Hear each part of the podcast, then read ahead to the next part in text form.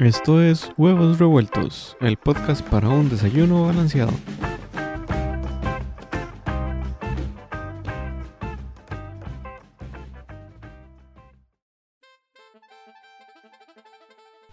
¿Qué tal amigas y amigos de Huevos Revueltos? Bienvenidos a un nuevo episodio, un episodio más. Me acompaña, como siempre, don Gravy Pérez. ¿Cómo estás, Gravy? Muy bien, muy bien. Qué, qué dicha estar de nuevo acá en este episodio número 7. Siete, Ya. ya, llevamos siete, sí. Eh, podríamos ponerle sin miedo al éxito, ¿no? Sin miedo al éxito. Yo creo que sería un, un buen nombre para el tema que tenemos hoy. Sí, es sin miedo al éxito, papi. Si no han visto ese meme, este, les recomiendo que lo busquen. Pero con morbo porque ya uno de los más se murió. Sí, sí, es un poco triste, pero este, búsquelo, búsquelo. Es un, es, es un, es un buen, es un buen, un buen meme. Y el tema que tenemos para hoy es los 30. ¿Qué es eso de llegar a los 30? Ma, que qué duro llegar al tercer piso por el amor a Krishna. Pero di, ahí estamos, ya estamos en el tercer piso y no hay nada que se pueda hacer. Ya yo llevo un ratillo en, en, en los 30. Bueno, un ratillo no es lo mismo llevar 4 años, ¿verdad? Sí, sí, sí. O sea, o sea, baby y yo somos de una edad, muchachos y muchachas.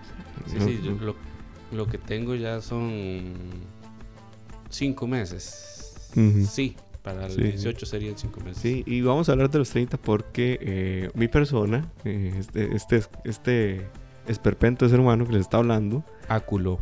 eh, no, ya di, estoy en la crisis de los 30, mae, y es normal. Es- es- a los 20 no me pasó la crisis de los 20, sí me pasó la crisis de los 25.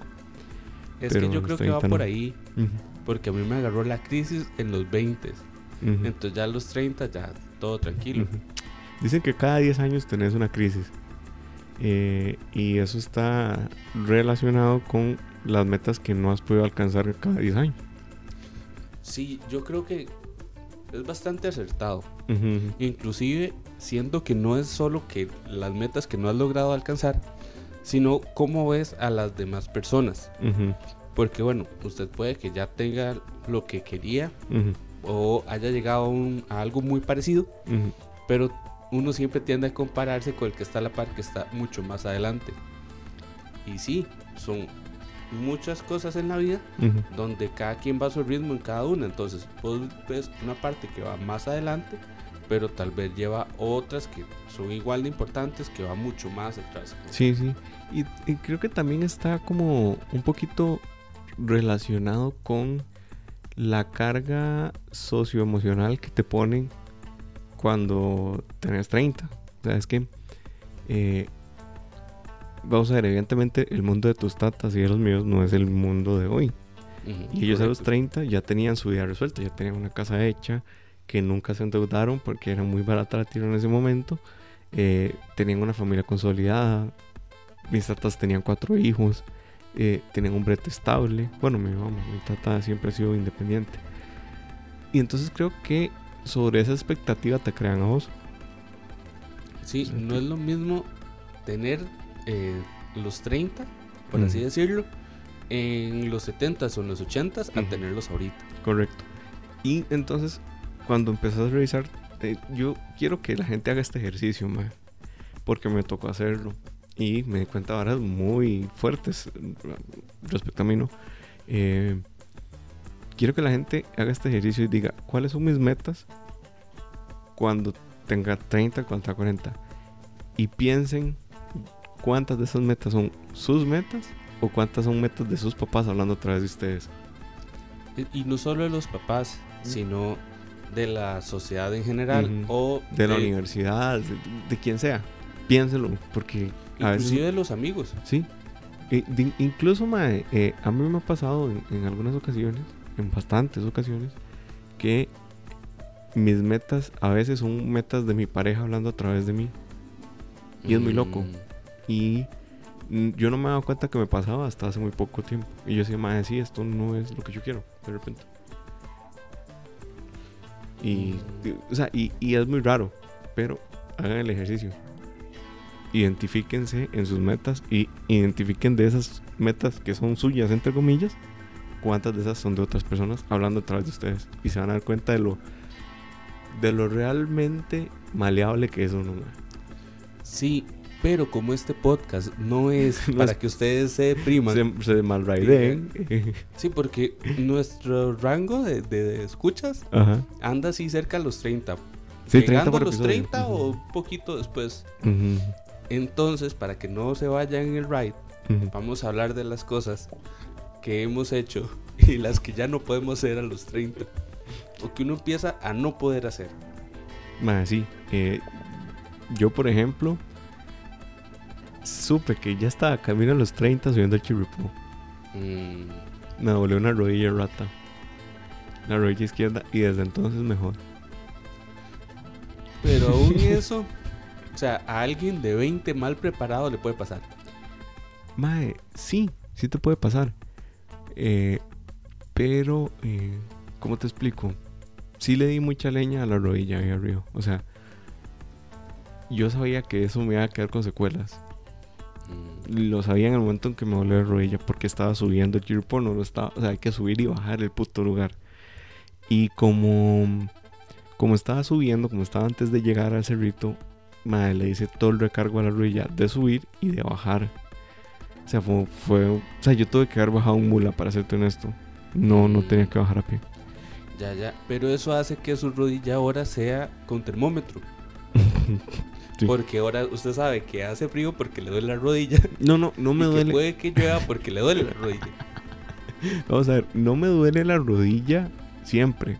Pero por ejemplo, cuando brinco Suiza, eh, si la sobrecargo, es una mierda porque no me duele, pero me incomoda.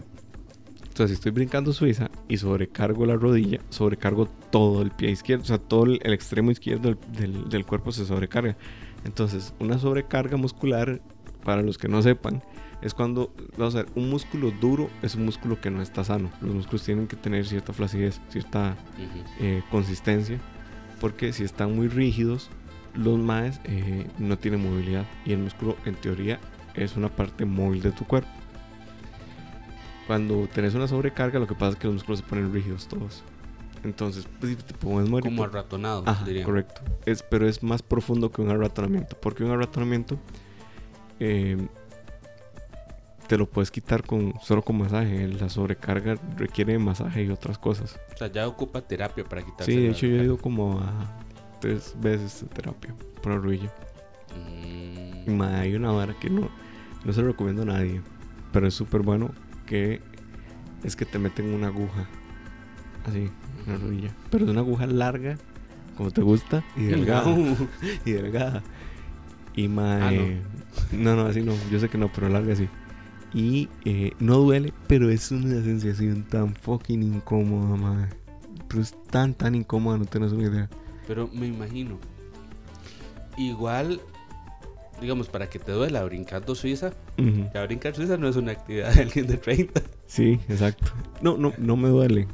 O sea, no me duele brincar Suiza. Y también creo que es que lo hago en una superficie que no tiene cosas que hacer, que es en el cemento puro. O sea, uno tiene que brincar Suiza en una superficie que te amortigua. Pero eh, sí podríamos decir que brincar Suiza de repente no es para treintones como nosotros. Sí. Ma, qué tristes. Ahorita nos, nos- nos ponemos a hacer yoga y natación porque es lo único que vamos a poder hacer, ma.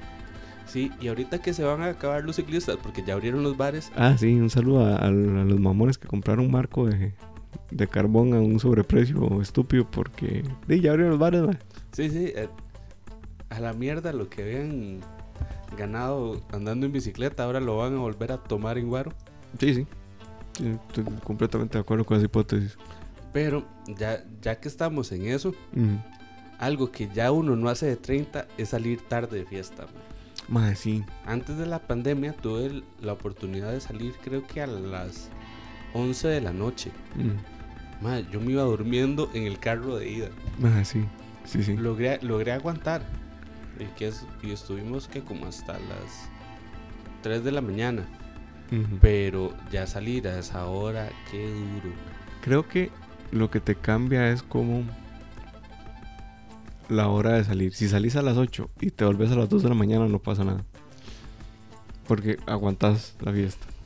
Si salís a las 11, es donde yo creo que ya tu cuerpo te dice, madre, no tenés 20 de rato. Sí, exacto.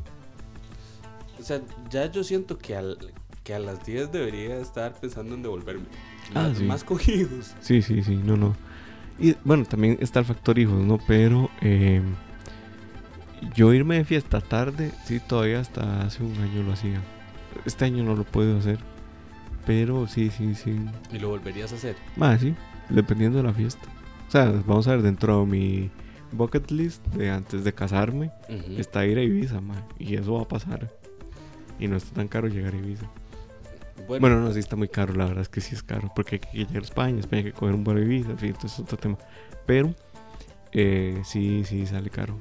Hablando de viajar. ¿sabes qué es una cosa que rara vez hace alguien de 30? Estas becas que son a rincones del mundo larguísimo, sí. aprender nada. Yo no sé si aprender nada. Sí sé que hay, hay programas muy buenos, pero eh, a mí hace poquito como que me entró la curiosidad. Dije, "Mae, mm, tal vez me gustaría irme a estudiar afuera. Y después dije, no, si yo me voy, me voy a bretear. A bretear a otro país. Sí, es que es que- parte de lo que estoy buscando ahorita, pero pero sí, mae, yo creo que eh, ya a los 30 di- te puedes ir a hacer doctorado, Ajá, por eso te digo estudiar nada. Pero, pero- un máster, no, ya un máster a los 30 ya, o sea, hacerlo aquí mejor. Mm, dependiendo. O sea, hay, hay ciertas carreras que lo requieren. Ah, sí, Sí, sí, sí. hay carreras que si a los 30 estás haciendo un máster es solo porque sos un genio. Pero, este. Ya, ya estos voluntariados o. Ah, ya, Estos los programas raros. de intercambio estos de AFS, y, sí, sí, sí, claro. Sí, ah, que sí, te sí, vas a no. una universidad un año y volvés y sos el mismo jetas que fuiste. Nada más que pero- tuviste una experiencia religiosa en otro país y la la la la la la, ¿no? Sí, sí, yo creo que ya a los 30 ya eso no es ma, es muy complicado porque a los 20 vos crees y podés hacer de todo. O sea, entre los 20 y los 30 no está mal visto que hagas cualquier estupidez básicamente. Sí, O sea, ahí, eh, con los límites de la que la esencia impone, ¿no? porque yo lo pongo así. Ya a los Mm. 30 ya no es una edad para quedar pálido en un ride de mota. Mm, No sé, tengo compas que, que No, no, estarían en pero- contra. Pero ya, bueno, yo lo veo así. O sea, en mis 20 en una pequeña época Ujú, donde hice mucho desmadre, ujú. digamos que llegar a empalidar no, pero sí tenía compas que empalidaban. Ah, sí. Pero era, era normal. Ujú. Y ahora yo voy con mis compas y a alguno le pasa eso, ahí se quedó. Sí, sí. O sea, pido una ambulancia, chao, y ese man no lo vuelvo a ver en la vida. Sí, lo que pasa es que creo que también a los 30 la pálida te puede dar muy azarosamente. Pero ya deberías saber ¿Qué Y te da la medirte. pálida? Ajá, con que... Yo no sé porque yo nunca he fumado mota. Entonces creo que no, no sé qué me daría la pálida. Pero sí, y nunca he paliado con juero tampoco. Que, creo que es, Es otra que- cosa que se va perdiendo con la edad, mae. El, que no- aguante del guaro. Sí, e- es, cierto, es cierto. Yo... O sea, eh, empe- empecemos por, por el principio. Nosotros nunca hemos sido demasiado aguantadores a tomar guaro. La verdad. O sea, sí tuvimos una época en donde sí tomábamos mucho. Cuando teníamos la cervecería, pero era por cosas de brete. Irónicamente. pero, este, sí creo que es cierto que uno va perdiendo aguante con el guaro. Y me pasó hace, hace un rato con José y con Juan, que son dos grandes amigos nuestros, que esperamos que vengan pronto. Que nos fuimos a una cabaña en la costa. Y según nosotros íbamos a ver amanecer en la cabaña. Ma, a las 11 dormidos. No, no, no, eh, la verdad. Usted, bueno, los que no conocen a José, José es un mae que aguanta mucho guaro, mae. Y nos fuimos con gin tonics, mae. Nos bajamos dos litros de gin tonic, mae, entre los tres. Sí, pero hasta el... Yo, o sea, yo no quedé borracho. José tampoco, Juan Pit- bueno, José sí, José sí quedó muy borracho, mae. Y el mae a la una se desconectó. Fue como a ir a dormir y yo, ¿qué? Solo a una. Sí, voy a ir a dormir. Y ya, se acabó la vara, ¿no? Y lo cierto del caso es que por más bien que la estuviéramos pasando, porque la estamos pasando increíble, vaya, hay un punto a la una de la mañana donde el guaro en el cuerpo dice, "Mae, ya, o sea, ya, ya lo va a llegar. Sí, sí. Y bueno, sí, sí, es que si dos litros de gin tonic también es mucho más, es un- una mala crianza esa vara. Ma, trasnochar es una vara que ya a los 30 no se puede hacer.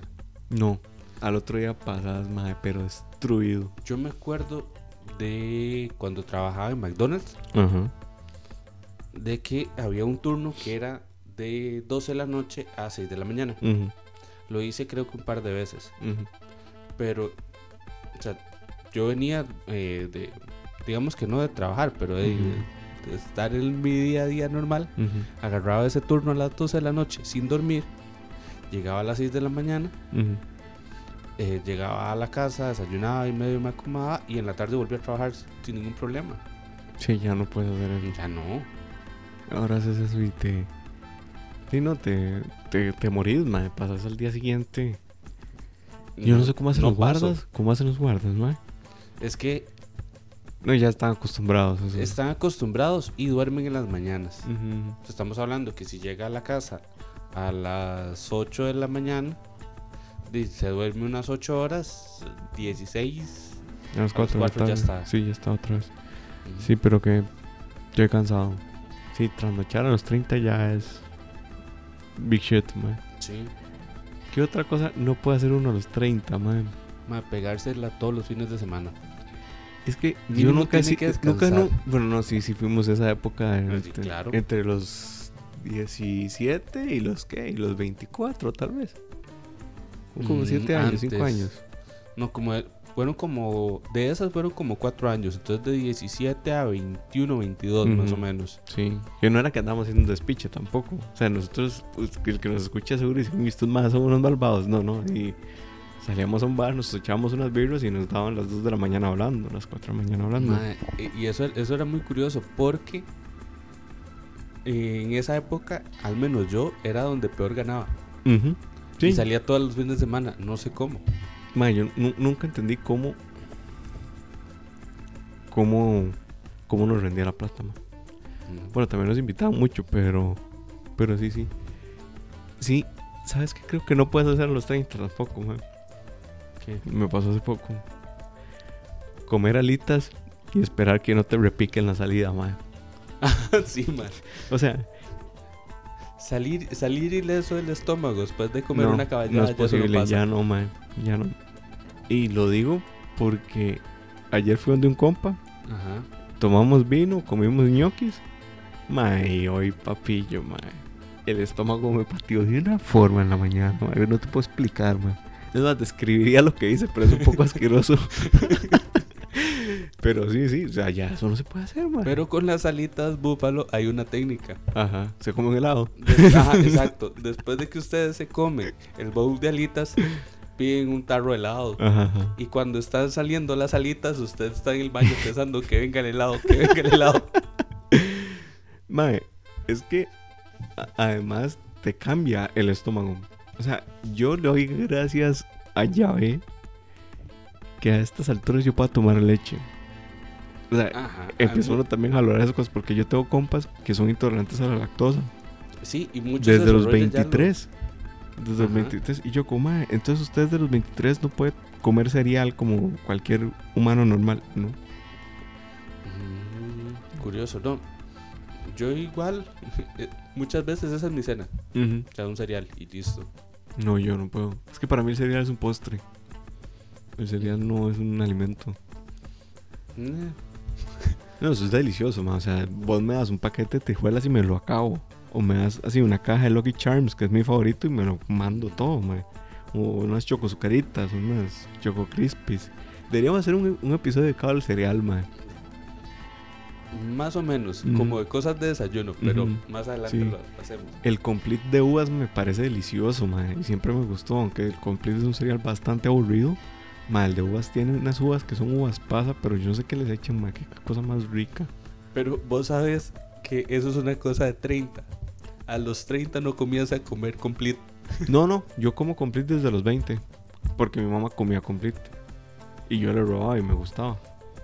Pero ¿por qué, come, ¿por qué compraba a su mamá complete? No, me voy a andar a los 40.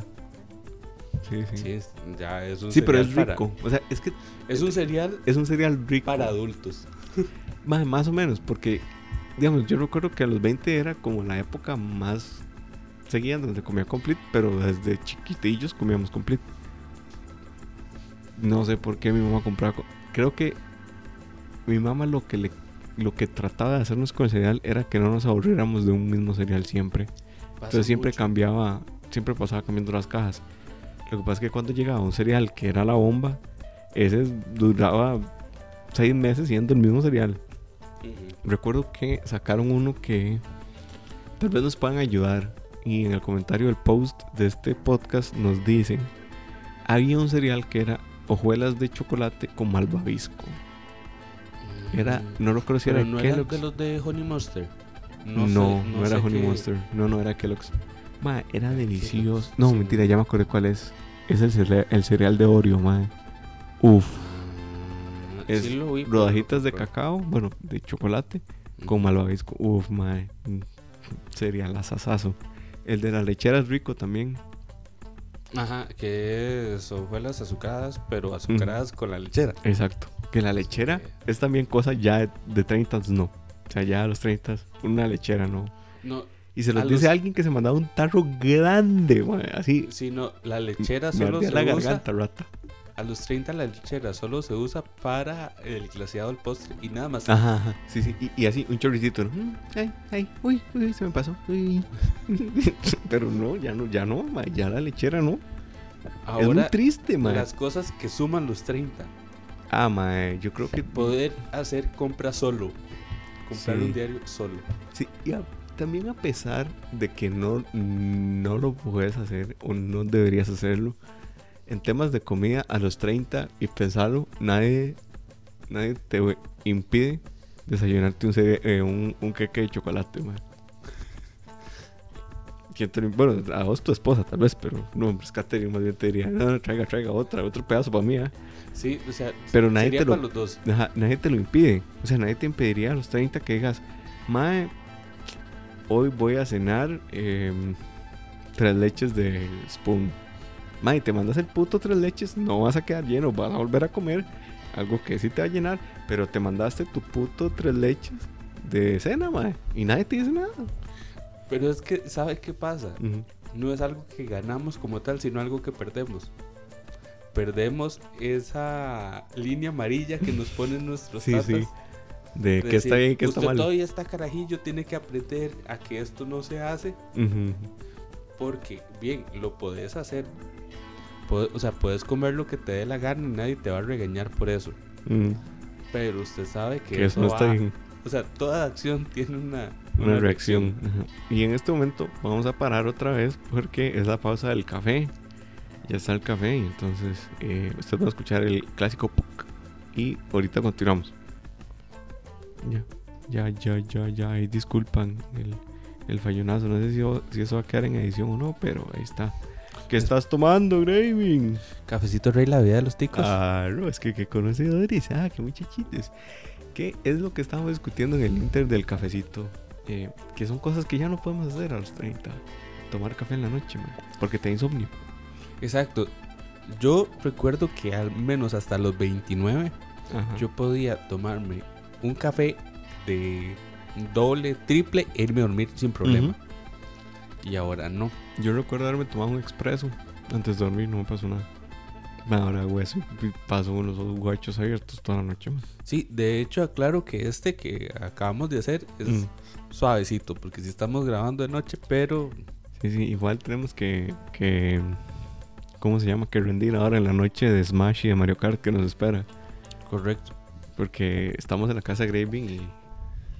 Y de ahí es, es noche, chicos, noche solteros. Que esto es una dinámica muy curiosa, Ajá. porque ni le voy a, no le he dicho, ni le voy a decir acá hasta que lo escuche aquí y se dé cuenta. Entonces, saludo acá. Un saludo. Ajá. Y si no te dije, es simple y sencillamente para hacer este chiste. Ah, y dijo Vero que le mandáramos un saludo. Vero es fan número uno desde el día uno, entonces un saludo a Verito. Yo espero tenerla algún día en el programa. Es muy, muy. Una persona muy dulce y muy, muy linda. Claro. Compita. eh, bueno, esperemos que ya sa- saliendo de toda esta De crisis podamos hacer no un programa en vivo porque siento que no, no nos da para tanto, no somos tan famosos, No, no, no. pero sí hacer una Sí. salidita con la gente que nos escucha. sí, sí, y- un cafecito, una birrita, hablando paja. y- Es que también, o sea, la gente va a ir a vernos payaseando, eso es lo que quieren hacer, man. Entonces, de, Vea, si, al usted- público lo que pide, ¿no? si ustedes me invitan una birra mejor porque yo entre más humas esté más divertido me pongo. Eso es 100% cierto. Pregúntele a Juan y a José el, el miércoles pasado, o el antepasado, no recuerdo bien. Más el antepasado. El antepasado. En mi caso. Ajá. Mm. Andaba pero fino el muchacho. ah. El primer chiste no llevaba pero ni media birra y falló. y a partir de ahí, con el una, dos, tres, ya. Sí, pero, pero ese chiste bien contado tal vez hubiera funcionado. No, es que era muy quemado. Sí. Era el de típico. Sí, Te, Es te que- agachas y sí, así. sí. Vamos muy- a ver, es que Graving tiene como el tacto de una lija 100 más o menos. Así, man. O sea, no esperen que yo diga algo suavecito para hacerlo sentir bien. Mm. No. Pero de hecho eso, creo que esa es nuestra dinámica y por eso nos ha, funcio- o- o- o ha funcionado nuestra amistad. Porque cuando yo estoy me sintiendo mal y hablo con Graving, Graving me da cachetadas de realidad. Ma, no, no puede ser de otra forma. No, no podría ser. Y yo, cuando Graving me habla, pues soy un poco menos de darle una cachetada de realidad y dejar que hable y después dar mi punto de vista. Pero no, no creo, creo que por eso funciona. Es que por ahí va el asunto, porque yo no. O sea, no te voy a decir que no necesito cachetar de realidad, pero trato de apegarme a la realidad. Entonces, más bien es la realidad que me está este, cayendo encima. Y más bien lo que ocupo es alguien que Confort. vea la vida un poquito más ligerita, más bonita Sí, y sí, todo. exacto. Y a mí es completamente lo contrario. ¿Qué otra cosa que pasa cuando estás acercándote a los 30? No sé si a vos te pasó, es que te, volve- te vuelves muy introspectivo Y empezás a ver qué has hecho para atrás. Es esto que, que les contaba al principio de compararse con las demás personas. Ajá, correcto. Que es lo peor que pueden hacer, nunca lo hagan.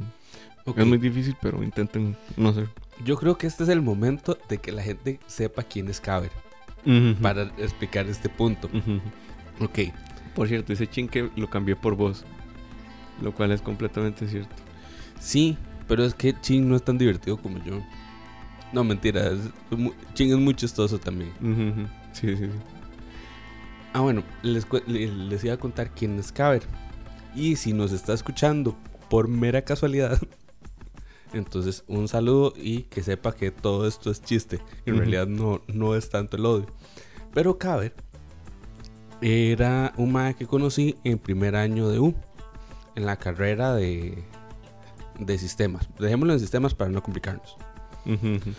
Este mae, primero que todo, o sea, me, me di cuenta que este mae existía porque pegó Teja 20 en álgebra lineal.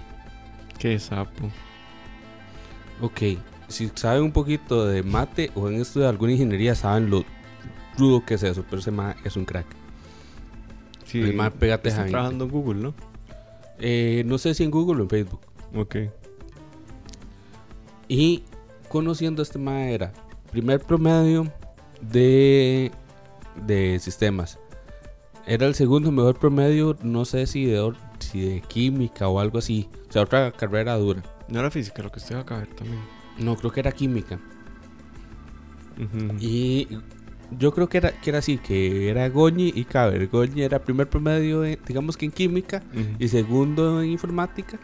Y, cada Caber era al revés. primero y segundo en química. Ah, bueno. El MAE era intel- súper inteligente. El MAE tenía una novia muy, muy guapa. El ma era guapo El MAE era guapo. y tenía plata. Tenía plata. Y era buena gente. Era, y eso era lo peor. mae, Uno no podía odiarlo. Porque yo decía, este infeliz que me hace sentir nada. ¿Con qué? ¿Con qué le llega a uno? Ah, tras de todo, era músico. Si Mm. andan por ahí de los 30, ¿escucharon alguna vez Patillo Quintana? Este mar era el bajista de Patillo Quintana. Mm. Sí, Y, y no solo el bajista, era el Ah. compositor. y usted escucha la canción que compuso este Mae y es preciosa. mae, no había forma de que, de que yo tuviera un motivo, pero aún así odiaba al infeliz. sí. Yo creo que es parte de ir creciendo, ¿no? O Mae, sea, darte cuenta que no todos nacemos con las mismas oportunidades. Que eso no está bien. Pero di, así es y hay que cambiarlo. mae, aún así, uno llegaba con todo su odio acumulado. Y le decía, cabe, ¿cómo carajos hizo? Y el mal le respondía siendo buena gente. No, pues sabes que ese es un, un, un mollo de vida mío. Ajá. Eh, siempre tener una respuesta amable a cualquier pregunta, aún así sea bien estúpida. Es que O sea, yo, si, si ustedes... este es el punto, no hay preguntas tontas. Mm, hay tontos que Hay preguntan, tontos que preguntan. Pero, digamos, fuera de- del chingue de, de- de ese chiste malísimo que está quemadísimo también, yo siempre he tenido como la hora de, de que siempre una respuesta y una sonrisa amable para quien sea que lo necesite. ¿no? O sea, si vos me estás preguntando algo, es porque lo necesitas. A veces me pasa con mi mamá que me pregunta cosas en el momento menos oportuno. Entonces, eh, eh, es como una cosa con la que estoy constantemente luchando y batallando, ¿no? Pero eh, creo que es parte también de vivir con ellos, ¿no? Sí. O sea, que la convivencia te va desgastando por, por más que no lo quieras. Pero si sos un externo y me preguntas algo y yo te puedo responder, lo voy a hacer con, con una respuesta amable. Porque eh, creo que en la amabilidad y en el buen trato está la clave de cualquier convivencia humana.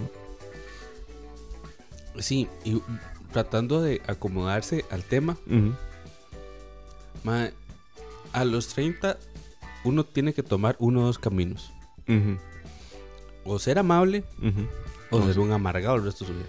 Sí, y no, yo no les recomiendo ser amargados.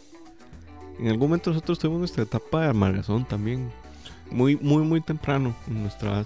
Sí, Como sí, a sí. los... ¿Qué te gusta? ¿A los 15, 16? Sí, yo, yo siento que al menos en mi época del colegio técnico yo era un grandísimo amargado. Que ahí va una otra, digamos, que de mis cumpleaños más felices, pero creo que a los 19, ujú. no mentira, a los 20, porque ya estaba en Mac. Que yo dije, no le voy a decir a nadie que es mi cumpleaños, voy a trabajar lo más amargado posible, tratando con la menor cantidad de personas Ah, ok. posible. Y así que, que simple y sencillamente nadie me moleste. O sea, hago mi brete bien, sin que me regañen, sin que me digan nada, me devuelvo, llego a mi casa y todo bien.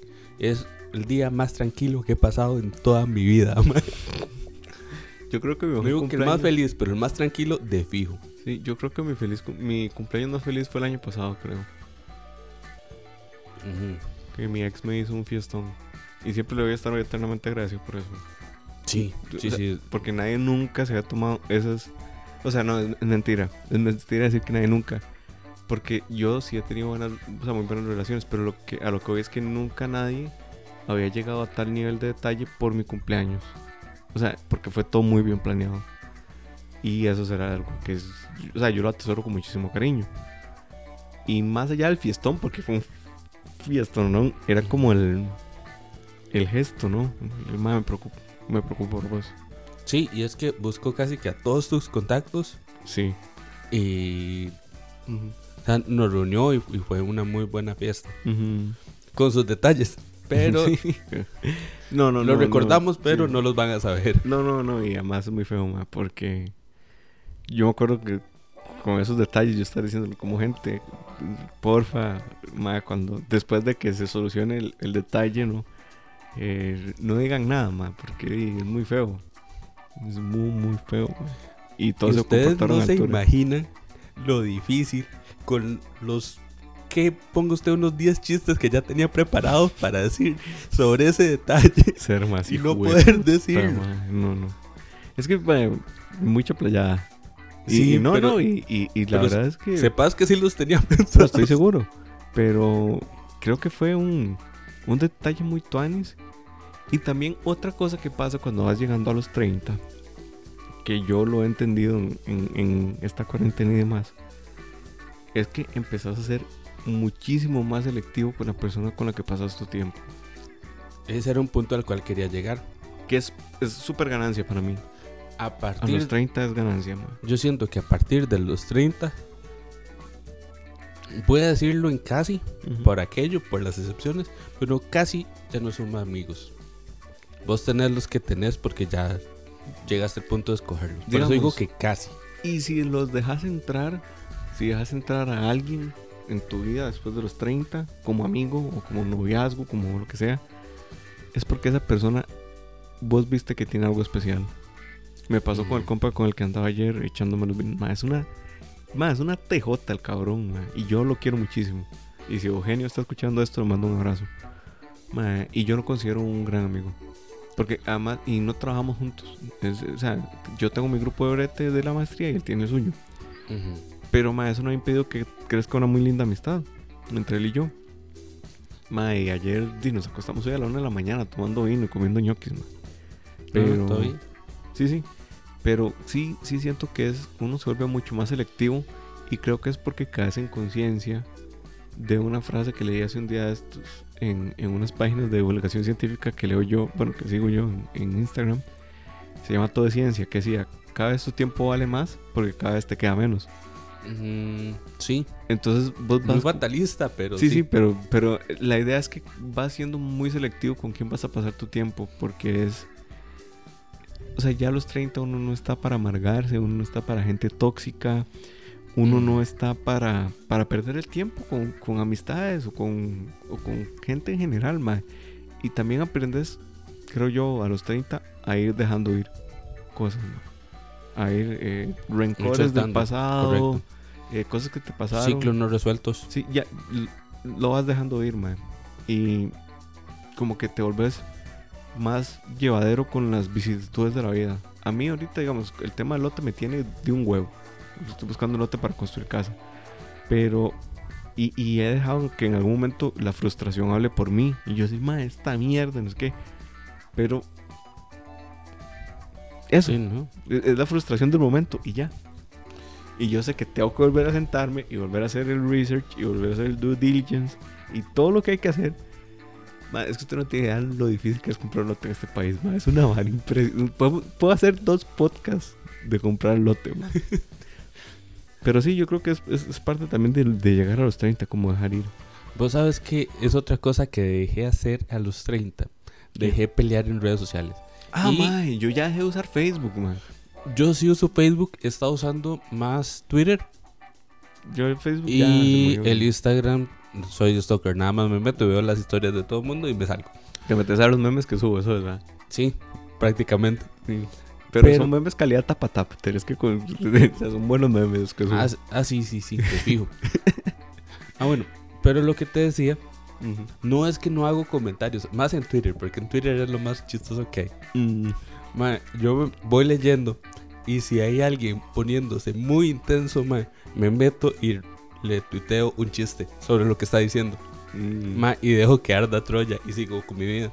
Sí, yo, yo es que ya ni eso, man. Yo le he perdido como mucha fuerza a las redes sociales. Creo que es porque en algún momento usé tan intensivamente la vara, no solo para mí, sino para The Couch, para Central Gaming, para todos los proyectos en donde estoy, que me cansé, me quemé. Y es más, vea, uso tan poquito Facebook, digamos. Vamos a dar un ejemplo. Yo antes, eh, cuando opinaba de política, que era lo que me gustaba hacer, a veces eh, los estados se volvían virales, ¿no? Y entonces me llegaba cualquier idiotazo a responderme y yo me lo hacía piado. Y era Pero, ojo el tema, ¿verdad? Ajá. Que eso sí se presta para que cualquier idiotazo te arme pleito. Pero eh, eh, hace, este año de, yo me prometí a mí mismo no usar tantas redes sociales. ¿no? Eh, y cuando estoy en la vara de Facebook, eh, yo dije, "Ma, voy a hacer un cambio de, de estrategia. Voy a dejar de usarlo a ver cómo afecta eso mi perfil. Entonces eh, dejé de publicar un montón de cosas. Ahora lo que hago es como repostear cosas de mis. De, de Central Gaming, de The Couch, de Huevos Revueltos, cuando subo algo a Facebook, porque no subo nada. Ujú. Eh, mae, me he dado cuenta cómo el algoritmo, cómo ya jodía el algoritmo. Porque ahora, antes publicaba cualquier mamá y todo el mundo lo veía y comentaba y demás. Ahora es como hablarle a la pared. Y es que ya jodí mi algoritmo. O sea, ya como que el récord de algoritmo de, de cosas que tenían potencialidad de llegarle a la gente ya no les llegan. O ya no lo ven.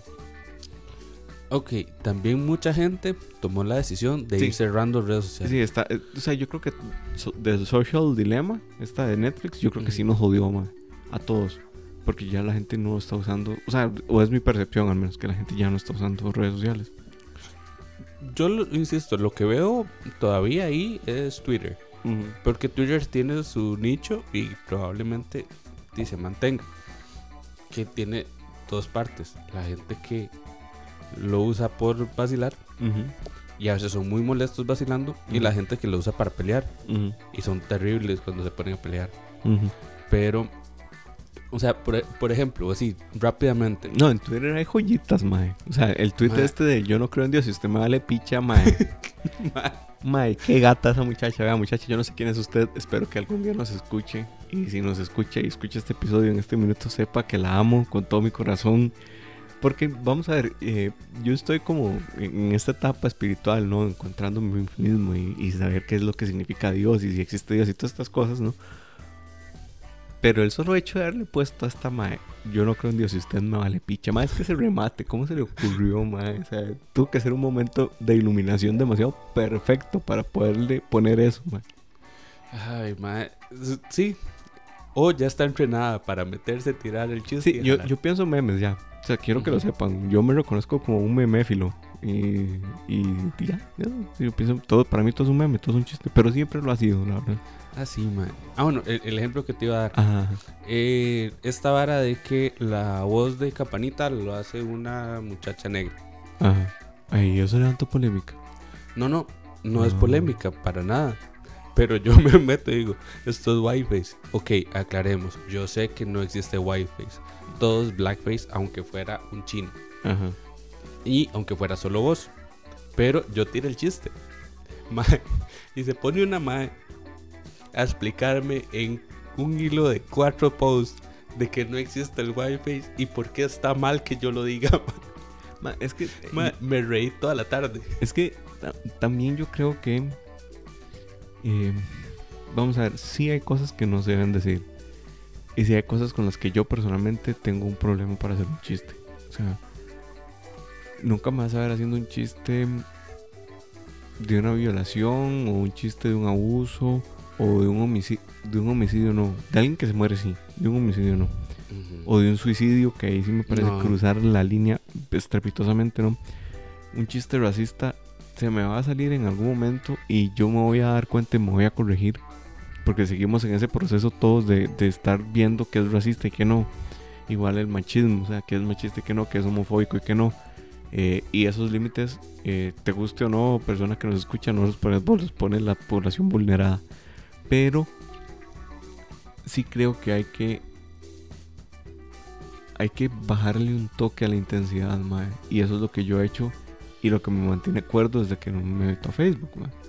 Porque eh, es como decirlo, la labor de educación en, esto, en, en, sensibilidades es muy importante, pero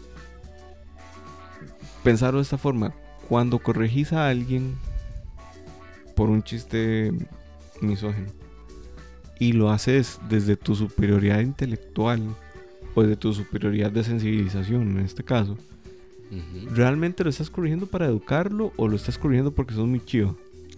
¿qué estás haciendo? ¿Verdad? Porque si es lo primero, yo creo que el approach no es el de, el de te voy a quemar y el de te voy a decir, eh, no, sé. No funciona.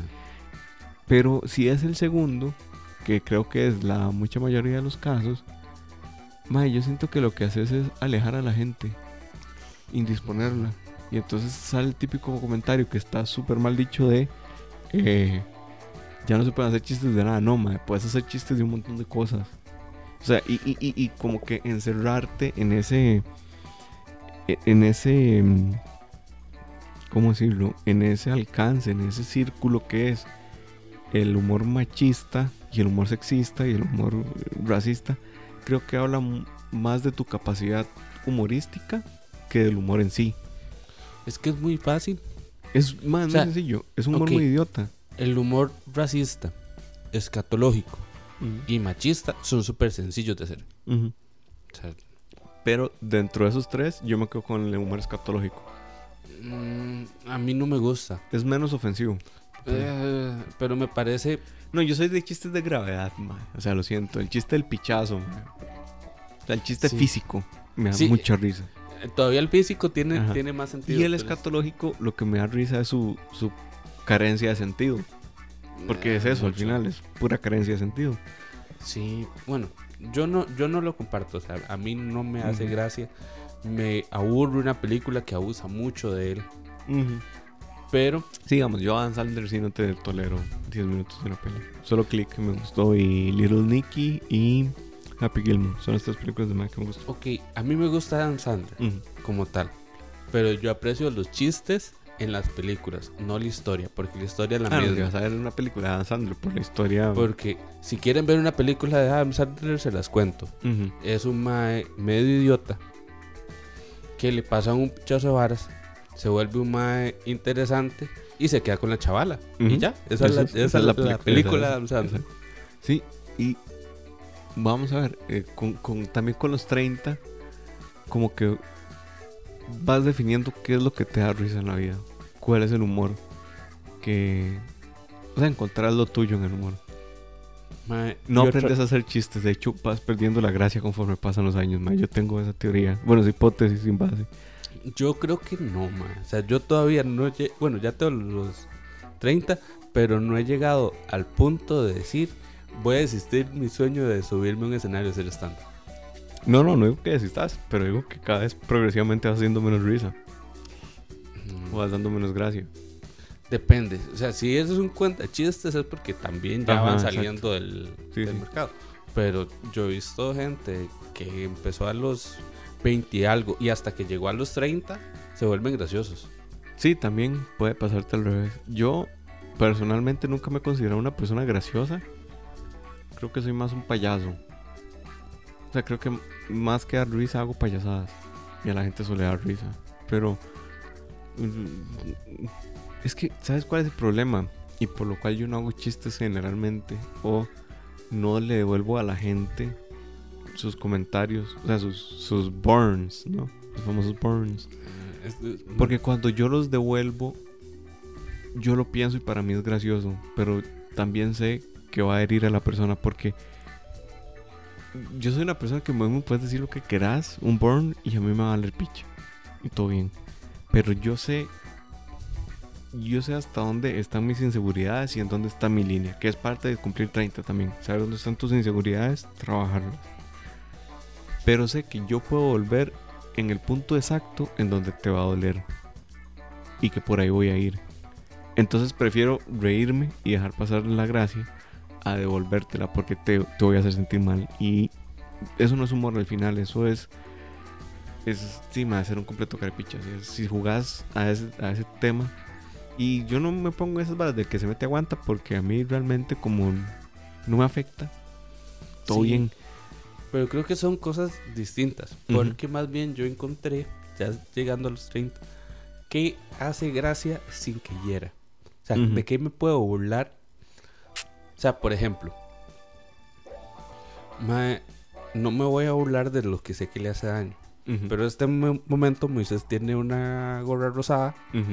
Salmón, salmón. Que yo me podría hablar de tu daltonismo en los colores, pero bueno. Mae, sí. ok, no, no, voy a, no voy a hacer un chiste porque no se me ocurre ninguno. Pero la idea es esta. Yo no ataco a Moisés, ataco la gorra. Y no ataco la gorra porque sea rosada, porque ya ahí voy mal. Ataco la gorra Porque no me gustan los colores, porque es fea, porque lo que dice no tiene sentido. Entonces, algo tuyo, pero no te ataco a vos. Es ahí. O. Digamos, o, o los chistes que hacemos típico de lo, del carro que tuvo Moiso. Ujú. De Que- Mini Cooper. Que- Sí, que se le jodía un poco y había que bajarle el motor. Sí, obvio. Chocaba, Eso- ay, qué pena que bajarle el motor, pero choqué por atrás, no importa que bajarle el motor, porque sí. Sí, pero. Entonces, es algo tuyo, pero, pero no, no- sos vos. Ajá, exacto. Y también, como que uno va aprendiendo que, o sea, el humor físico no en el sentido de gravedad y caerse, sino el humor físico de la apariencia de la persona o de sus problemas. Con eso uno no se mete, usted no sabe No, qué inseguridades tiene la gente. Y eso yo creo que es lo que los masculinos heterosexuales, sobre todo, no han, no han entendido. Yo, yo tengo este, este punto.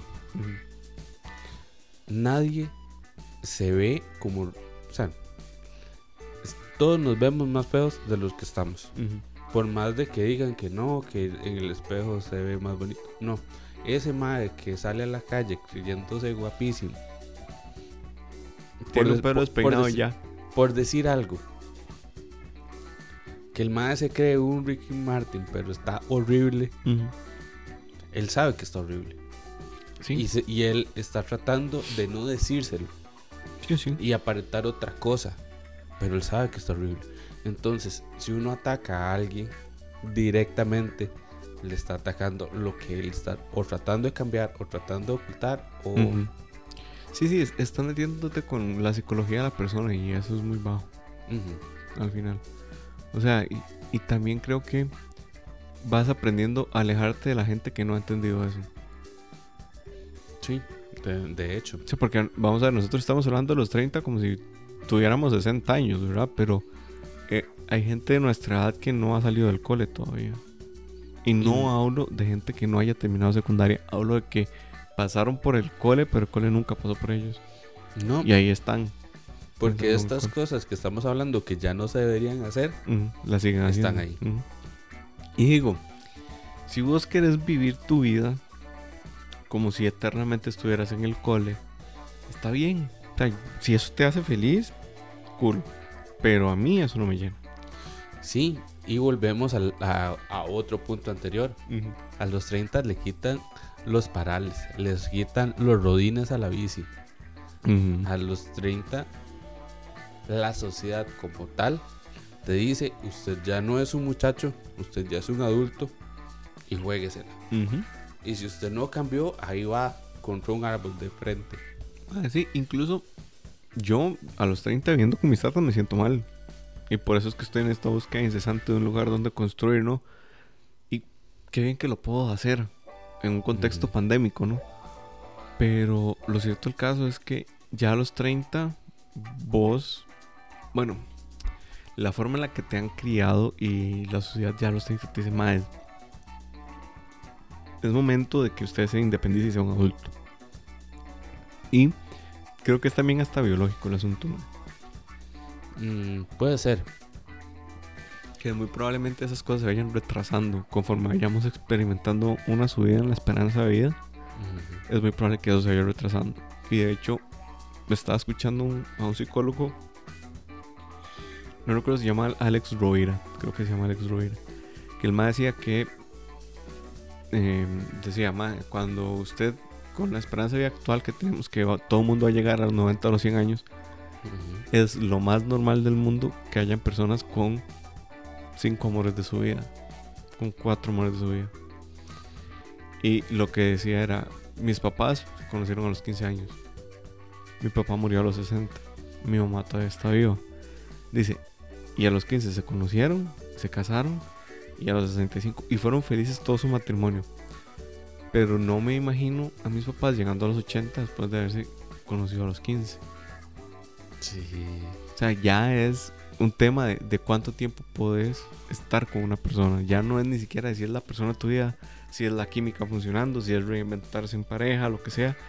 Yo creo que es parte de lo que hay que ir como asimilando, que a mí me ha costado mucho asimilar, que es que no, no, el amor no tiene por qué ser para toda la vida.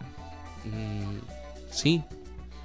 No, no, te, no te lo puedo decir así como, mira, así es lo que pienso porque...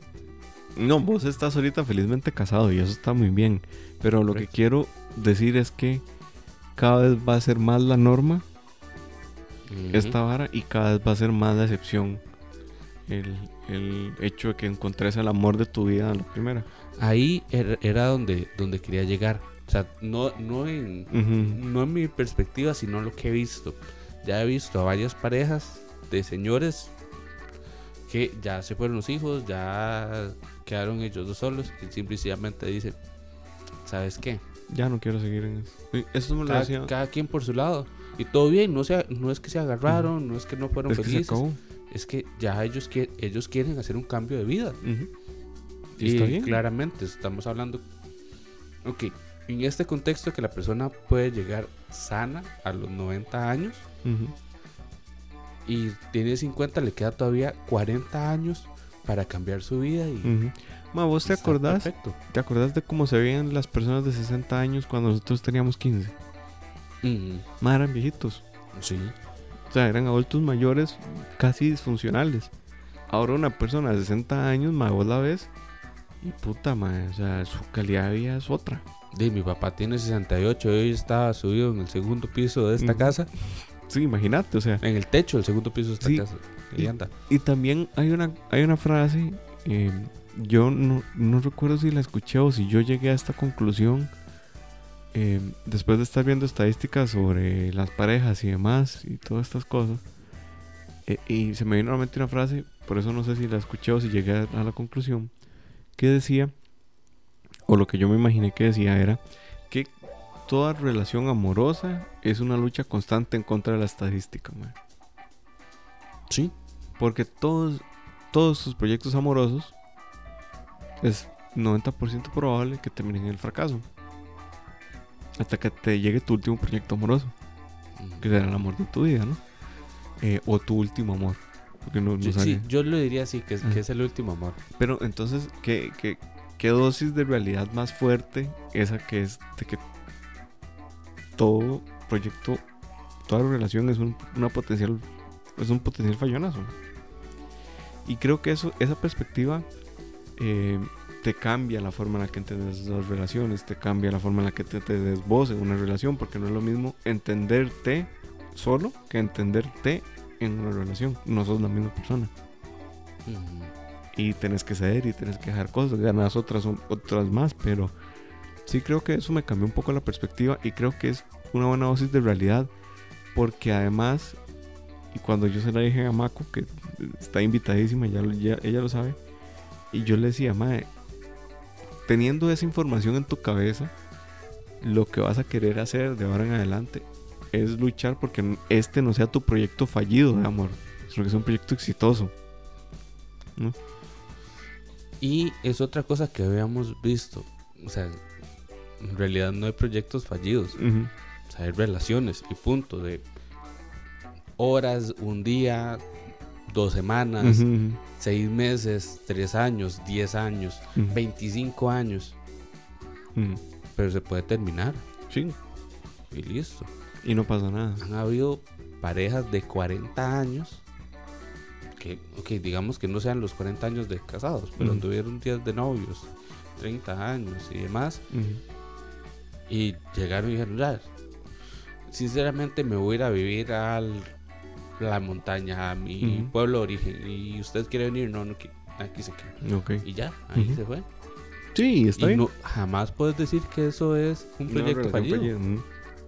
Sí, el sentido del proyecto fallido es el sentido de que de esta concepción de amor romántico de que te vas a casar y vas eh, eh, eh, ah, tengo problemas con eso. Y esa es otra.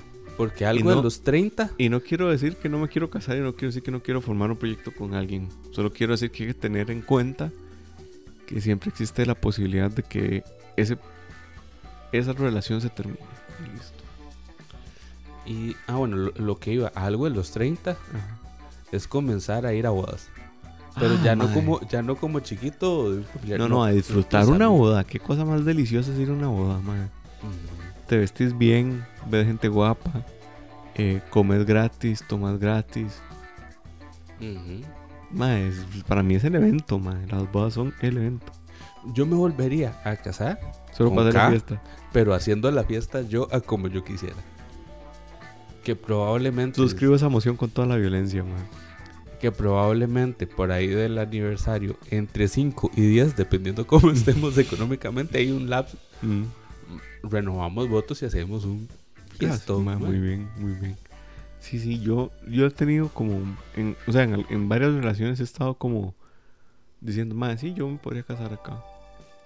Nunca se ha concretado, no sé si en mi estado civil sería divorciado, pero, este, nu- nunca pasó. Y está bien.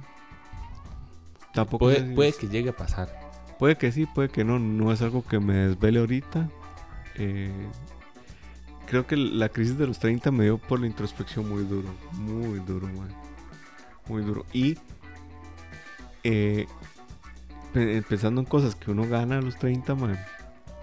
La independencia económica es una vana impresionante. Ah, mae, los 30 han sido mis mejores años económicos en, en décadas, porque he tenido tres. Pero, man, es una vana impresionante el hecho de. O sea, vos te acuerdas a los 20 cuando le pedías plata a tu mamá Eh, para sí. salir.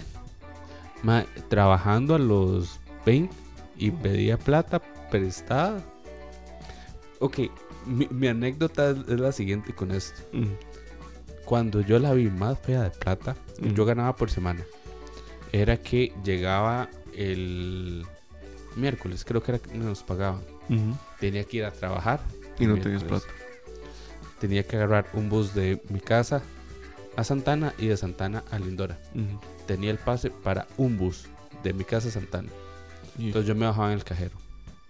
Si me pagan temprano, llego a trabajar. Y me pasó que como tres veces de que llegué como una hora tarde, hora y media tarde, al porque, trolley. no, porque se atrasó el, el pago.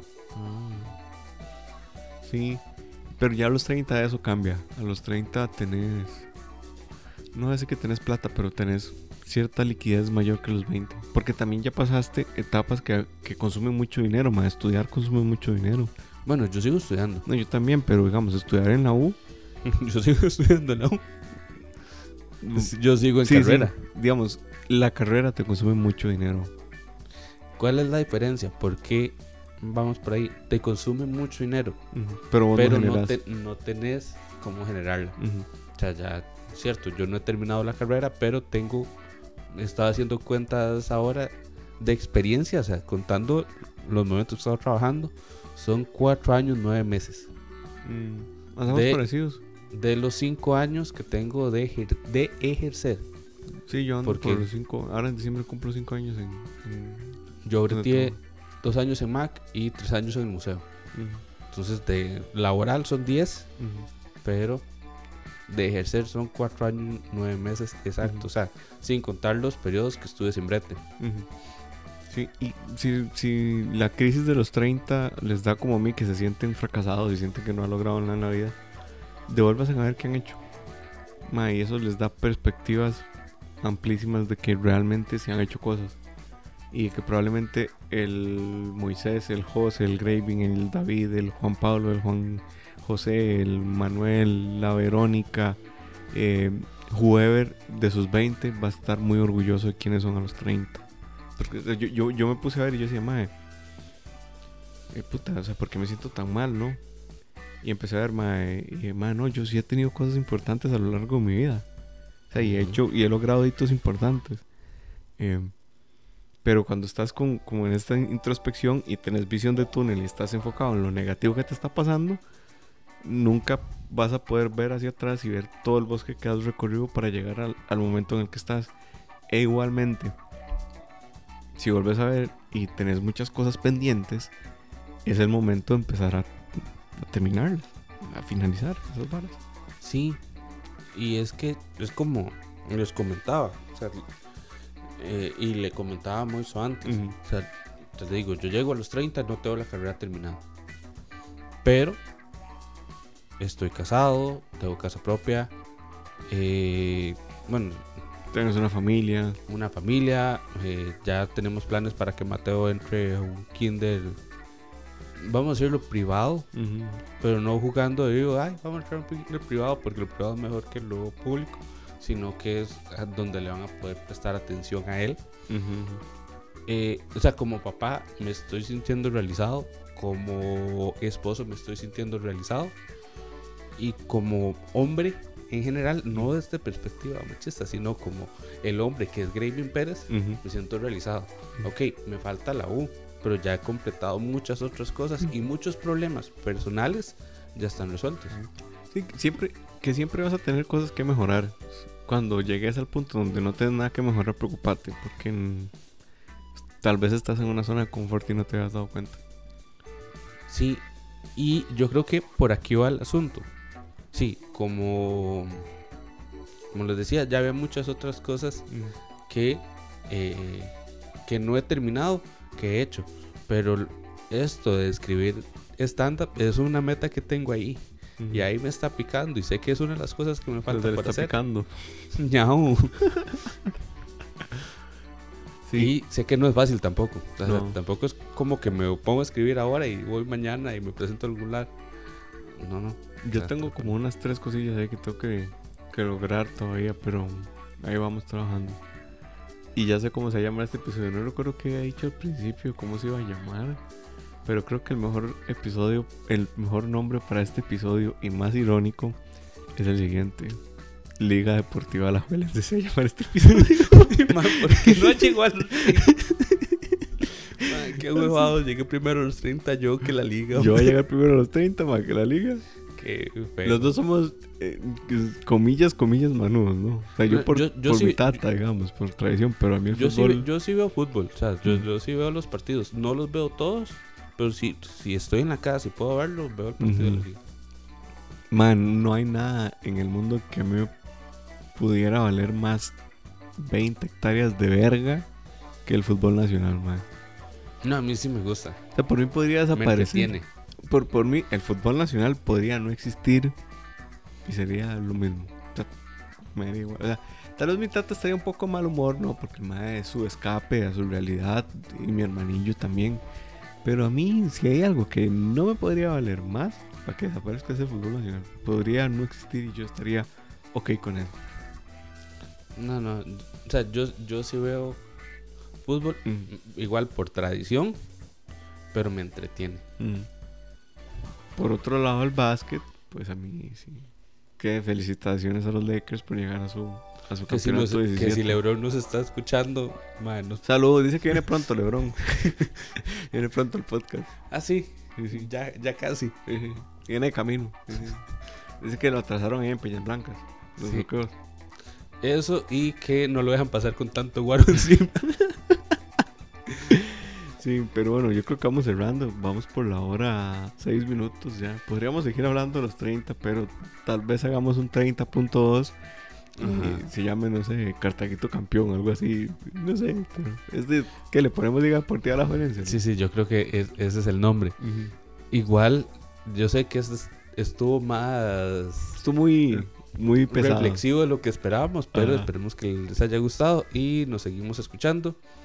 Eh, manden sus mensajes al Instagram para que, Para que les manden un recado a la tía. correcto, ya, ya casi vamos a empezar con esa sección. Ocupamos que hayan más recaditos para, para empezarla. Y recordarles el Instagram. Huevos revueltos CR. Así van a salir. Huevos punto revueltos CR, sí.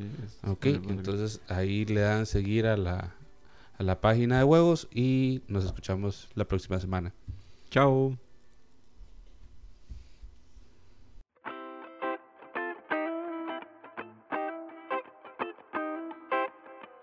Esto es Huevos Revueltos, el podcast para un desayuno balanceado.